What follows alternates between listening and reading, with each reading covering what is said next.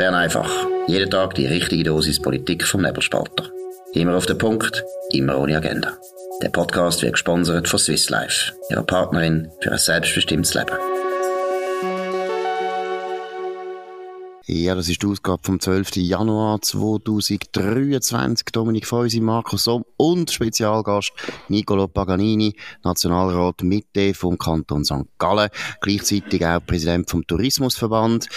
Er ist da auch Teilnehmer an dieser Winterkonferenz. Wir senden hier aus Klosters, schön verschneit, hat gerade rechtzeitig noch ein bisschen Schnee gegeben, damit man das Gefühl hat, man sei in den Bergen. Bergen, das ist gut. Nicolo, Danke vielmals, dass du dabei bist. Herzlich willkommen. Danke vielmals für die Einladung. Wir fangen an mit ein bisschen Aktualität. Dominik, äh, Elisabeth Baum-Schneider, die neue Bundesrätin von den Sozialdemokraten, hat äh, enge Mitarbeiter neu bestimmt. Äh, was gibt's da zu berichten? Ja, schon gestern definitiv gewählt und der Name hat man schon länger äh, gehabt, ist ähm, äh, ihre Generalsekretär äh, Hofstetter ähm, und äh, jetzt ist noch der Rest vom Team äh, bestimmt worden. Das sind drei persönliche Mitarbeiter, die aber zu je 70 Prozent äh, arbeiten. Das ist jetzt eben so ein bisschen die, wahrscheinlich die nächste Generation. Es ist Lise Bayer, das ist eine langjährige Bundeshauskorrespondentin für die Westschweizer Zeitungen von der TX Group hier in Bern. Ich kenne sie gut, eine sehr gute Journalistin, immer auch wieder kritische Nachfragen, hat immer genau wissen, finde ich, finde ich einen Verlust. Dann jemand, den ich nicht kenne, kennen, weil er bei RTS Bern Jura schafft, Cedric Adrover. Ähm, beide übrigens, Lies Bayer und Cedric Adrover, sind, haben Beziehungen zum Jura und ähm, haben, können da so, so ein bisschen die Umwelt, wo die Elisabeth Bohm-Schneider her ist. Und der dritte ist der Claudio Marti, politischer Fachsekretär bis jetzt für Rechts- und Staatspolitik von der SP-Bundeshausfraktion. Der wechselt sozusagen von der Legislative zur Exekutive, bleibt aber bei den gleichen Themen. Man sieht ein bisschen strategisch, wie Bohm-Schneider sich aufstellt, oder? Einerseits stark Kontakt in die Medien, ähm, das ist ihr, glaube ich, wichtig auch in Deutschschweiz. Lise Bayer kennt sehr viele Journalisten auch von der Deutschschweiz. Sie ist äh, Co-Präsidentin oder ist es jetzt bis gerade jetzt heute noch von der Vereinigung der Bundeshausjournalisten. Und äh, das ist, glaube könnte ein Hinweis sein, warum das es, wie, wie welche Richtung das es geht. Gut, das ist in dem Sinne nichts Spezielles. Die meisten Bundesräte holen ein paar Journalisten. Das ist vielleicht das Thema, das wir nachher noch ein bisschen ansprechen können. Das Problem, ja. das wir haben als Medien, dass praktisch alle Leute in die Bundesverwaltung strengen, auch weil die Löhne sehr hoch sind, viel höher als in den Medien. Nicolo, mehr Journalisten, also das ist ein bisschen wie eine Sportberichterstattung. Irgendwie der Goalie ist neu und der Mittelfeldspieler ist weg. Wie ist das für euch im Parlament? Ist das auch etwas, was euch interessiert, wo ihr darauf achtet, oder ist das nicht so interessant?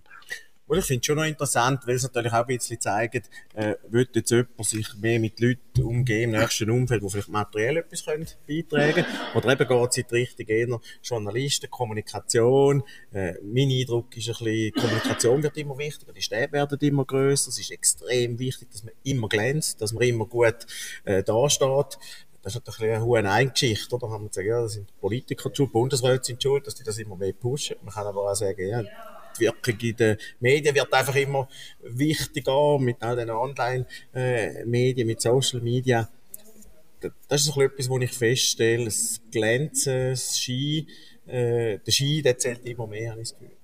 Das ist interessant, weil es gibt ja die These, die behauptet, eben genau aus dem Grund, weil immer die Bundesräte immer mehr Leute um sich herum haben, die nichts anderes machen sollten, als einfach die Fassade reinigen dass eben deshalb auch mehr Leaks gibt, dass es auch mehr darum geht, dass man den anderen Bundesrat dann ein bisschen schlechter da, äh, dastehen lässt und dass es eben auch dazu führt, dass eigentlich Kollegialität im Gremium untereinander viel, viel schwieriger ist, weil die Truppen eigentlich immer gegeneinander lospreschen. Siehst du das auch so? Das sehe ich auch so. Also hat ja auch immer wieder Fälle gegeben in der Vergangenheit, wo man eigentlich ja, wo ja die Leaks dann mutmaßlich über die Kommunikationsleute äh, gegangen sind. Das hat auch während der Pandemie hat ja gewisse Schienen, wo man immer gewusst hat, also der, der am Mittwoch geschlossen wird, da steht am Montag äh, in der Tageszeitung X oder Y. Also so, ist fast so ein, ein Ritual gewesen. Äh, das sind keine Zufälle gewesen. Und da hat damit zu tun, die Spin-Doctors und die äh, Kommunikationsleute, die einfach immer wollen, dass Ihre Bundesrätin oder Ihrem Bundesrat äh, am besten dastehen. Dominik, gibt es auch eine gute Seite von dieser Entwicklung oder wie siehst du das als langjähriger Bundeshausjournalist? Ja, ich, eine gute Seite muss man mit der Lupe suchen. Ich glaube schon, dass es ähm, äh, gut ist, wenn man, wenn man Leute holt, die das Geschäft verstehen und die Abläufe verstehen. Andererseits bin ich sehr skeptisch, ob Leute, die Journalisten gewesen sind, dann gute Kommunikationsleute sind, da bin ich mir einfach nicht sicher, weil das Metier ist etwas anderes. Letztlich kauft man sich Beziehungen ein, oder? Man kennt sich, man hat vielleicht auch Handynummern, man hat Mailadressen, gut, die sind bekannt, aber so. Sonst finde ich wirklich, das geht's wahrscheinlich bei den Bundesräten, die Journalisten holen. Und ähm, da, ob das wirklich gut rauskommt, das ist in vielen Fällen bis jetzt nicht so gewesen. Und die anderen schon. Also ist es auch ein Experiment. Und gerade bei Elisabeth Baum-Schneider ist natürlich die Situation recht speziell, weil sie praktisch in der Deutschschweiz nicht bekannt war, bevor sie gewählt worden ist. Das spricht nicht gegen sie, aber es zeigt natürlich, dass sie ein kleines Bedürfnis hat, sich jetzt wahrscheinlich als bekannt zu machen. In den Medien in der Deutschschweiz, im Welschland sicher ein bisschen weniger. Aber gehen wir auf ein anderes Thema, nämlich auch einen neuen Bundesrat, Albert Rösti. Nicola, du bist äh, Mitglied von der UREC, also der Kommission, die die Energiepolitik unter anderem macht, also wo der Albert Rösti auch zuständig ist. Er selber selber ist auch lange in der UREC gewesen. Was erwartest du jetzt von der ersten Sitzung, die bald kommt, vom neuen Bundesrat? Ist das ein totaler Rollenwechsel von einem Kollegen, den du gut kennst, oder was erwartest du eigentlich? Ja, das ist schon ein extremer Rollenwechsel, oder? Wenn man gerade jetzt das Departement übernimmt, wo man vorher in der, einer den beiden wichtigsten Kommissionen war. Äh, er ist noch hinter mir gehockt in der Kommission und jetzt hockt er vorne am Tisch. Äh, das ist sicher auch für ihn eine grosse Herausforderung. Oder? Ich glaube auch, dass es für die SVP eine Herausforderung ist. Bis jetzt ist natürlich sehr stark auch das, das Bashing von der Frau Sommaruga, die äh, da angeblich alles falsch gemacht hat. Und jetzt sitzt natürlich einer vorne von ihnen selber. Und ich bin schon gespannt, wenn er die Rollen interpretiert. Oder? Wir haben Mantlerlass nächstes Mal, wir bauen außerhalb Bauzone äh, nächstes Mal. Das sind alles grosse Geschäfte, wichtige Geschäfte, extrem kontroverse Geschäfte auch. Und ich bin zum Beispiel auch gespannt, wie die Verwaltung, ob man etwas in der Verwaltung angespürt, also wenn Anträge kommen, wo man vielleicht die Versorgungssicherheit im Energiebereich stärken gegenüber Landschafts- und Umweltschutz, dann ist natürlich bis jetzt immer von der Verwaltung aus, ist man da extrem defensiv gewesen. Aber das sind ja durchaus auch Sachen, die der Albert Rösti vorher als Parlamentarier gefordert hat. Und ich bin gespannt, wie die Verwaltungsleute sich werden aufführen. Natürlich auch, wenn er selber äh, sich wird geben. Und eben, ich habe es schon gesagt, auch wenn die SVP-Vertreter äh, werden sie konstruktiver, versuchen sie mit dem, ja, mit, mit, mit der Regierung, mit dem Bundesrat, mit ihrem Bundesrat zusammen vielleicht auch selber mehr jetzt mitzugestalten. Äh, Gibt es vielleicht auch in Zukunft ein bisschen die Energie- und Klimapolitik einmal ein Geschäft mit einer Mitte-Rechtsmehrheit? Das ist bis jetzt eigentlich nicht möglich gewesen, wenn man gewusst, egal was man macht, am Schluss wird die SVP das ablehnen. Da kommt Dynamik rein. Ich schaue es als eine riesige Chance Ich habe Freude gehabt, als er das UBEC übernommen hat. Aber jetzt müssen wir schauen. Was findest du, muss ändern? Ich meine, du bist Vertreter von der Mitte, eigentlich die Partei, die die Energiestrategie stark geprägt hat. Ihre eigene Bundesrätin hat die vorgebracht. Äh, wo findest du, muss man jetzt korrigieren? Aus meiner Sicht, oder? Du weißt, dass ich mir äh, relativ dezidiert, der Dominik, die Energiestrategie ist aus meiner Sicht gescheitert. Du siehst wahrscheinlich weniger, aber sagen wir, wo muss man etwas ändern? Ich glaube, wir müssen einfach dem Zubau viel schneller fürchten kommen. Und Zubau geht nur schneller, wenn wir die ganzen Interessenkonflikte, die es da geht, gibt, wenn wir die dann neu justieren. Oder? Also, ich glaube persönlich nicht daran, dass man nur mit Beschleunigungsvorlagen äh, das kann regeln oder? Also wenn ich Investor bin und ich will den Staumauer erhöhen, dann nützt mich nichts, wenn ich fünf Jahre früher weiss, dass ich es nicht machen kann.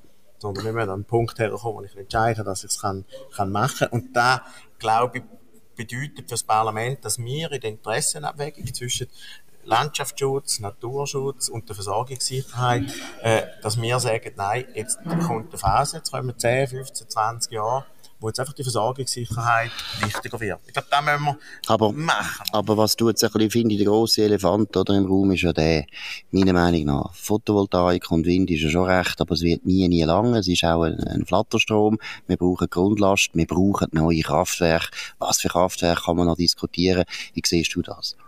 Also man redet dann relativ schnell von den, von den Kernkraftwerken, oder? Und sagt, jetzt müssen wir sofort das Verbot aus dem Gesetz rausnehmen.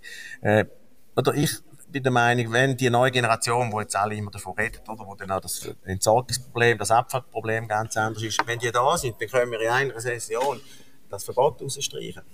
Aber wenn wir jetzt, wo die noch nicht da sind, so eine Diskussion führen, eine Volksabstimmung machen, am Schluss kommt sie vielleicht sogar noch negativ raus. Wir gewinnen einfach im Moment, wo die Technologien nicht da sind, gewinnen wir meiner Meinung nach äh, nichts, sondern jetzt müssen wir uns konzentrieren auf die anderen. Also wir müssen uns um Wasserkraft, wir müssen Photovoltaik, äh, wir müssen auch was, das Thema Wasserstoffstrategie, Speichermöglichkeiten, äh, Sektorkoppelung, alles das müssen wir jetzt, müssen wir jetzt angehen. Also, es wird dann auch gefordert, dass man sagt, ja nein, jetzt streichen wir übermorgen das äh, Kernkraftwerk, also Verbot von neuen Kernkraftwerken, das streichen wir jetzt aus dem Gesetz aus und dann haben wir irgendwie das Problem gelöst. Da geht 15 Jahre, 20 Jahre, 25 Jahre, dann passiert irgendwo ein Unfall. Mhm weiß nicht, irgendwo in Europa passiert ein Unfall im Kernkraftwerk. Hm. Dann, nicht sehr wahrscheinlich. Ab, ab, ab. Ein Stausee kann also eh noch... Was passiert in Tschernobyl, kann, ist, ja, ist, ist lang her und ist die Sowjetunion gewesen. Oder auch von Kuba, oder äh, immerhin ein zivilisiertes, äh, technologisch hochentwickeltes Tsunami, Tsunami nicht so häufig in Europa. Aber auch wenn es in, in Japan wieder wird passieren oder in Australien wird passieren, spielt keine Rolle, dann ist sofort, die Meinung kippelt dann schnell wieder, oder? Okay. Und, ja, also ich sage nicht, dass die Energiestrategie gescheitert ist. Was nicht aufgeht, ist, ist das Moment oder ist die Idee, dass wir immer können importieren können. So viel, mhm, wir, das ist das Hauptproblem, ja. Wenn, wenn wir brauchen, oder? Also, ja. In dem Sinne ist die Energiestrategie sehr stark eine Importstrategie gewesen und als Importstrategie die, die scheitert. Dominik, was ist aus deiner Sicht? Was sind die absoluten Prioritäten, die der Albert Röst jetzt muss angehen und wo er vielleicht auch in Konflikt kommt mit seiner eigenen Partei? Ja, ich denke halt schon, neben der Abstimmung, die ähm, sicher stattfindet im Juni, ähm, wo die SVP vermutlich äh, äh, wird ein Kampf haben, wie beim CO2-Gesetz vor, vor äh, bald zwei Jahren, ähm, denke ich, gibt es viele andere Themen, oder, wo er ja jetzt wahrscheinlich probiert, ein bisschen zu ändern, äh, äh, letztlich ein bisschen den Tank ein bisschen umzusteuern, aber das wird natürlich nie so schnell passieren, wie es Partei von ihm äh, erwünscht, oder? Also ich denke an die Raumpolitik, ich denke ähm, an die Verkehrspolitik auch, ich natürlich, jetzt haben wir über die Energiepolitik geredet, das ist der, das ist der wichtigste Punkt, glaube ich, im Moment in dem Departement. Ähm, da, das wird wahrscheinlich der Partei immer zu wenig, zu wenig schnell gehen, habe ich das Gefühl. Und, und da wird es selbstverständlich dann, wird es auch mal Konflikt geben. Die Frage ist dann, wie man hinter der Kulisse mit dem umgeht. Das gibt's ja öppe die noch, das Bundesrat. Das weißt, das weißt du auch, Nicolo, aus der Mitte, oder? Das ist ja manchmal auch so, dass man, dass man nicht zufrieden ist mit seinem Bundesrat, aber man weiß, äh, letztlich ist das ein Siebner Gremium und darum macht sie oder er jetzt das eben so nicht anders, oder? Ja, und die Verwaltung ist natürlich, das ist nicht ein Schnellbötli. Genau. Wo, wo man so schnell in eine andere Richtung lenkt, oder? Da sind Amtsleiter, Abteilungsleiter, riesige Stäbe, Tausende von Mitarbeitern, und da, die kehrt man nicht in drei Wochen. Also, da glaube ich auch. Ich, ich habe den Leuten, die mich angesprochen haben und gesagt haben, oh nein, jetzt kommt ein Vertreter von der Erdöllobby, wird jetzt da bundesweit, jetzt geht die Schweiz unter Katastrophe, habe ich immer gesagt, es werden weder die grossen Hoffnungen von der SVP noch die Befürchtungen von den Linksgrünen werden sich äh, erfüllen. Die Schweiz funktioniert einfach nicht so. Aber, Aber vielleicht... Die erhoffe ich mir natürlich. Vielleicht eine Frage äh, an dich. Was, was würdest denn du jetzt aus gewerblicher Sicht, was erwartest du vom Albert Rösti?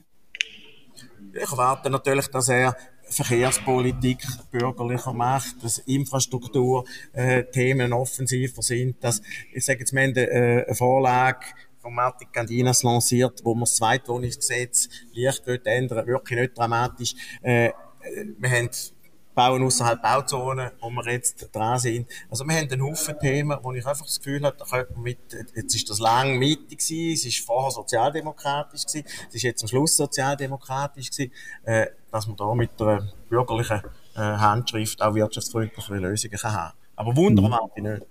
Gut, wir erwarten natürlich Wunder. Nein, wir finden sowieso, grundsätzlich, wir haben ja heute das auch ein bisschen diskutiert, oder, was sich muss ändern in dem Land. Und natürlich hast du recht, das wird alles langsam gehen. Und das ist ja auch ein Vorteil, muss man dann auch mal sagen. Die Schweiz ist ja deswegen auch erfolgreich, weil bei uns Systeme so ist, dass alles halt sehr langsam geht. Und das ist wirklich ein Vorteil. Also ich beklage das gar nicht. Aber ich finde schon, es muss ein bisschen in eine andere Richtung gehen. Du hast es vorher angesprochen, Mitte rechts. Energiepolitik wäre schön. Wir hätten wieder mal einen Konsens Mitte rechts, wo immerhin, das ist eine deutliche Mehrheit von dem Land eigentlich. Also von dem her ist da liegt da schon etwas Sinn, aber es geht vielleicht noch 500 Jahre. Aber wir haben ja Zeit. Also so ist es ja nicht. Aber man hat einfach nicht Maximalpositionen. Klar, das ist logisch. Also, wenn man natürlich einfach sagt, äh, das spielt der Kohle ganz links oder ganz rechts, in der Klima- und Energiepolitik ist es jetzt halt häufig rechts gewesen, die SVP, wo man weiss, am Schluss wollen, werden sie nicht mitmachen. Und dann treibt das natürlich die FDP und die Mitte tendenziell nach links. Und ich würde mir wünschen, dass wir mal könnten, auch in diesem Bereich äh, mit den Rechtslösungen herbringen und, und an Turnen bringen und dann gewinnen, wie wir das jetzt bei, bei der AV haben können machen. Also da würde ich so sagen, das ist jetzt, da muss jetzt der Rösti zeigen, was er kann, weil letztlich ist das sein, sein Job. Er muss seine Partei irgendwo natürlich auch einbinden und sagen, Gott verdeckel, alles können wir nicht so durchsetzen, wie die reine Lehre äh, das bei der SVP verlangt, aber doch die wichtigen Sachen, also das müssen wir jetzt schauen, das tun wir auch kritisch begleiten. Wir haben heute Morgen ein interessantes äh, Referat gehabt, hier in Klosters an der Winterkonferenz von Klaus Wellershoff, ehemaliger Chefökonom von der UBS lange Jahre, jetzt schon lang ein selbstständiger Ökonom mit eigener Firma. Er hat so den Fachkräften interessantes Zeug gesagt, nämlich, wo eigentlich Beschäftigung am meisten wächst und wo sie eben fast nicht wächst. Und da ist rausgekommen, dass mit großem Abstand, wenn man die absoluten Zahlen anschaut, ist es die Verwaltung, es ist das Gesundheitswesen, es ist äh, Bildungswesen, also alles staatliche Branchen, wenn man das überhaupt als Branche darf bezeichnen, während andere Branchen, unter anderem eben das Gewerbe, Gastgewerbe ganz krass, äh, Mühe haben, zu wachsen, was Beschäftigung betrifft, und auch Mühe haben, die Fachkräfte zu finden, die sie äh, suchen. Nicolo, was sind deine Gedanken zu, dem, äh, zu deren Ausführung? Was ich auch sehr interessant fand, er hat zuerst noch etwas anderes gesagt, oder? Er hat zuerst gesagt, wir haben eigentlich gar kein Problem mit dem Angebot. Man redet jetzt ja immer davon, wo sind denn die alle hin? Die sind alle immer noch da aber man ist praktisch in allen Branchen jetzt hat über einen langfristigen Wachstumspfad, es hat viel Nachfrageimpuls, und darum wollen alle die Leute, und darum hat man das Gefühl, die sind verschwunden, die sind nicht rum. Das ist sicher ein Aspekt gewesen. Und der zweite, den du angesprochen hast, habe ich auch sehr interessant gefunden. Er hat es natürlich so dargestellt, er hat den Gesundheitswesen und, und ich sage jetzt Kernverwaltung, hat dann alles in eine Säule tun, damit es noch ein bisschen äh, besser aussieht oder dramatischer krasser, aussieht, ja. krasser mhm. aussieht. Äh, ich meine, das Gesundheitswesen, natürlich kann man da effizienter werden. Aber wenn die Leute halt immer älter werden, eine Bevölkerung, die irgendwie von der Demografie her, äh, die Leute im Schnitt älter werden, länger leben, dann braucht es auch mehr Personal. Wobei ist auch Zuwanderung, äh, gell? Also Zuwanderung spielt auch eine Rolle, aber Demografie, ich sage jetzt, ja, ja, das Älterwerden von, den, von mhm. den Leuten, das hat auch seine Seite. Mhm. Aber äh, dass natürlich auch Kernverwaltung äh, laufend wächst, dass man überall äh, dort dann mit, mit hohen Angeboten oder mit sehr guten Arbeitsbedingungen, mit höheren Löhnen natürlich äh, die Leute absaugen aus dem, ich sage jetzt, nicht staatlichen Arbeitsmarkt, finde ich eine problematische, äh, problematische. Dominik, wir haben ja schon ein paar Mal über das Phänomen geredet, die höheren Löhne in der Bundesverwaltung. Ich habe ein paar Leute da vom Gewerbeverband vorgeschlagen, sie sollten doch mal eine Initiative machen, dass man jetzt einfach einen Lohndeckel einführt beim Bund, dass man einfach sagt, die Löhne sollen mal gekürzt werden von diesen Beamten. Äh, ein Vertreter hat gesagt, das ist der Matthias Baumberger von der, von der Farben- und Schmierstoffindustrie, hat gesagt, 135.000 Franken brutto ist der Durchschnittslohn im Bundesamt für Umwelt. Und zwar wirklich von der Putzkraft bis zum promovierten Chefbeamten, wenn er Chefbeamter promoviert ist, ich weiß es nicht einmal. Aber ist das realistisch? Bringt man die Löhne je wieder runter? Können Politiker da etwas machen? Ja, natürlich kann man etwas machen. Das Problem ist ein bisschen ein Lohndeckel. Er bringt nicht so viel, weil es gibt Leute, die ich finde, die A, sehr gut sind, die B, sehr viel Verantwortung tragen. Und dort äh, verstehe ich schon, dass die nicht irgendwie 100.000 äh, Franken verdienen, sondern deutlich mehr. Also das Problem ist ja mehr, dass die grosse Masse sehr viel verdient. Und ich würde sogar von den wirklich guten Kräften, finde ich, die dürfen sogar mehr verdienen als heute, oder? Aber ähm, ja, der, ja. der Einstiegslohn ist schon sehr hoch. Da hat es einmal eine Statistik gegeben von der Berner Zeitung, die ist schon einige Jahre her. Aber dass jemand, der ein Jus-Studium hat, ohne Anwalt, direkt ab Uni, also ohne irgendwelche Erfahrung, einfach 7000 Franken bekommt. Und das ist irgendwie vor fünf, sechs Jahren gewesen. Das ist einfach viel zu viel. Weil das jemand direkt ab Presse, ohne Anwaltspatent, muss ich sagen, das ist einfach nicht 7000. Und irgendwo durch, aber das sind Entscheidungen, die letztlich vom Finanzdepartement müssen herkommen. Da, das die Lohnstruktur wird eh gemacht. Und ich finde im Grundsatz auch, man könnte die Leute auch nach Obligationenrecht darstellen, wie die allermeisten Leute in dem Land, oder? Und dann hat man viele andere Probleme auch nicht. Und ich meine, das ist schon, jetzt wenn er die, die Sache, die der Herr Wellershoff gesagt hat, das Kernwachstum in der Kernverwaltung, ähm, das ist ein riesiges Problem. Es ist, liegt dann ein bisschen anders bei Gesundheit und Bildung, oder? Da sehe ich auch, das ist wesentlich getrieben, äh, vor allem auch in der Bildung durch, äh, durch Zuwanderung, oder? Weil viele äh, jüngere ähm, Leute zuwandern nach der Personenfreizügigkeit und dann ihre Kinder da haben und in die Schule schicken. Was auch das Thema war, das wir diskutiert haben heute Morgen, ist ein bisschen die Wirtschaftsverbände, die Schlagkraft der Wirtschaftsverbände im Vergleich zu den NGOs. Ich habe die These vertreten, eben die NGOs zeigen eigentlich, wie man es machen muss. Ich meine, die haben wahnsinnig Geld, die, haben, äh, die sind im Lobbying stark, die sind in der Verwaltung stark und gleichzeitig sind sie eben auch in der Öffentlichkeit stark. Also eben, wir haben dann angesprochen, das Thema, ich darf jetzt nicht mehr Plastik sagen, aber ich sage Plastik, aber die Industrie will, dass es Kunststoff heisst. Sie findet das schöner, ich glaube es nicht, sie macht einen Fehler. Aber ist ja gleich. Auf jeden Fall, oder? Wenn man das so als Thema anschaut, wie die NGOs jetzt seit Jahren das bewirtschaftet haben, dass die Leute langsam nur noch schlechtes Gewissen haben, wenn sie einen Abfallsack oder einen Sack, äh, oder im Mikro einen Sack nehmen, oder? Was ein völliger Unsinn ist. Sie müssen gar kein schlechtes Gewissen haben. Das wird nachher verbrennt und gibt noch gar noch gute Abwärme. Aber eben, da machen die NGOs wahnsinnige gute, äh, gute Arbeit. Und Wirtschaftsverbände, die, die müssen noch immer reagieren. Die müssen immer nachhinken. Nicola, was sind da deine Gedanken, deine Position? Ich glaube, äh, wir sollten nicht immer nur Medienbashing machen, oder? Aber ich glaube, halt, die NGOs haben tendenziell von den, von den Gesinnungen her, haben sie den Großteil der Medien auf ihrer Seite.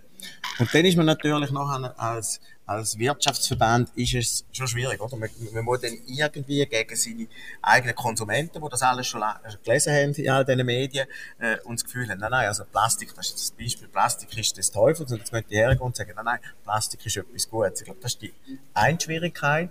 Und die andere Schwierigkeit, oder wenn man einmal sagt, ja, die haben keine Durchschlagskraft, also Gewerkschaften gewinnen und die Umweltverbände gewinnen, warum gewinnen die Wirtschaftsverbände nicht?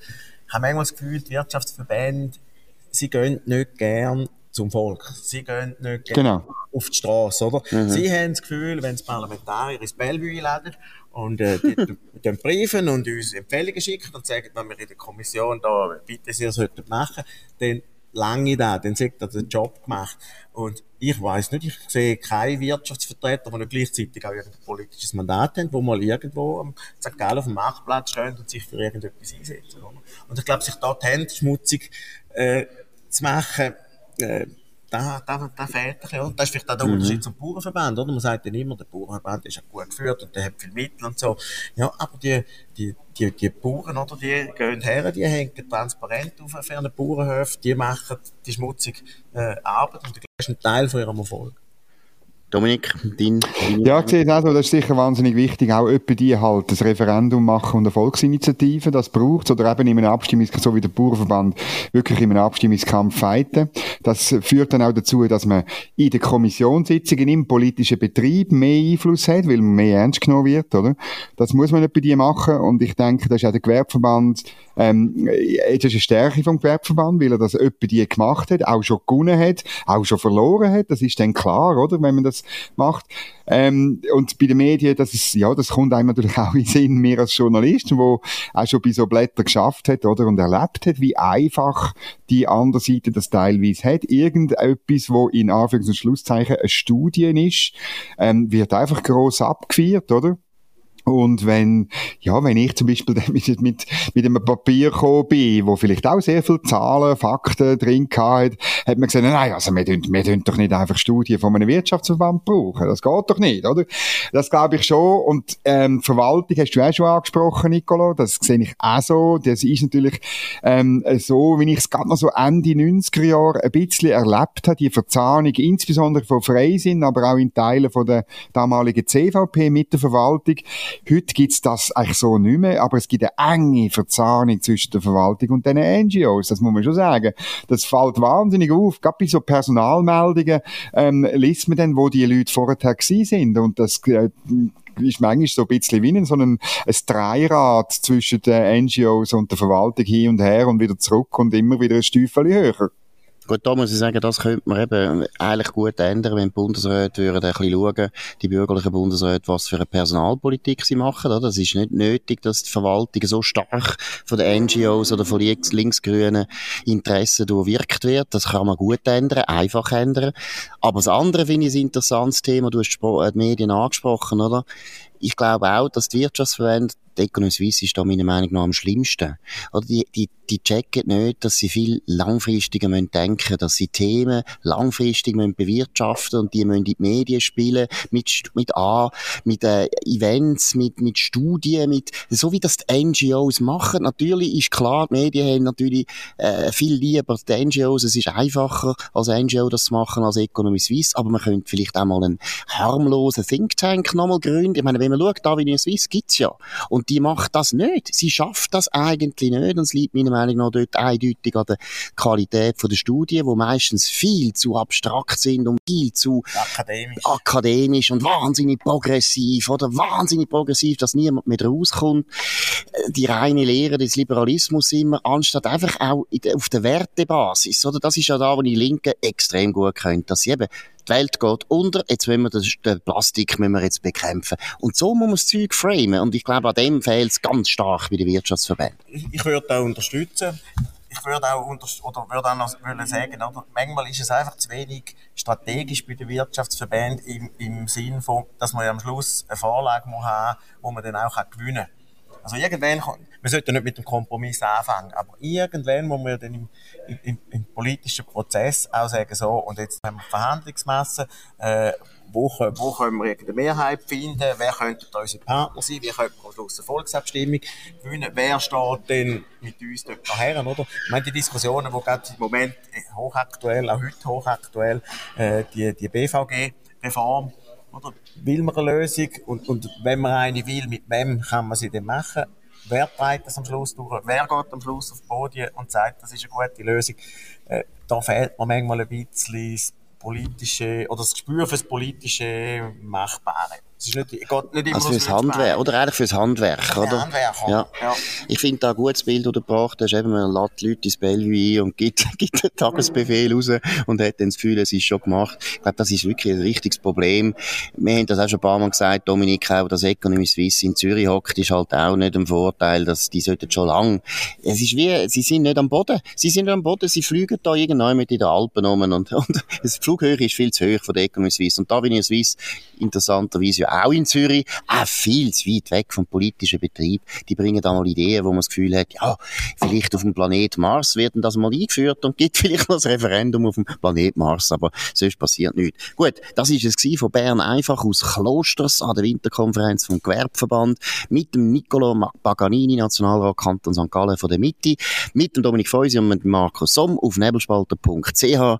Freut uns für euch, äh, wir freuen uns über eure Aufmerksamkeit und ihr könnt uns abonnieren auf nebelspalter.ch, auf Spotify, auf Apple Podcast und so weiter. Das ist im Übrigen der am schnellste wachsende bürgerliche Podcast überhaupt von der Schweiz. Wir haben unglaublich viele Abonnenten. Wir würden uns freuen, wenn noch mehr kommen. In dem Sinne, könnt uns weiterempfehlen, reden von uns, uns hoch bewerten. Und wir sind morgen wieder da zur gleichen Zeit auf dem gleichen Kanal und wünschen jetzt einen schönen Abend. Das war Bern einfach, immer auf den Punkt, immer ohne Agenda.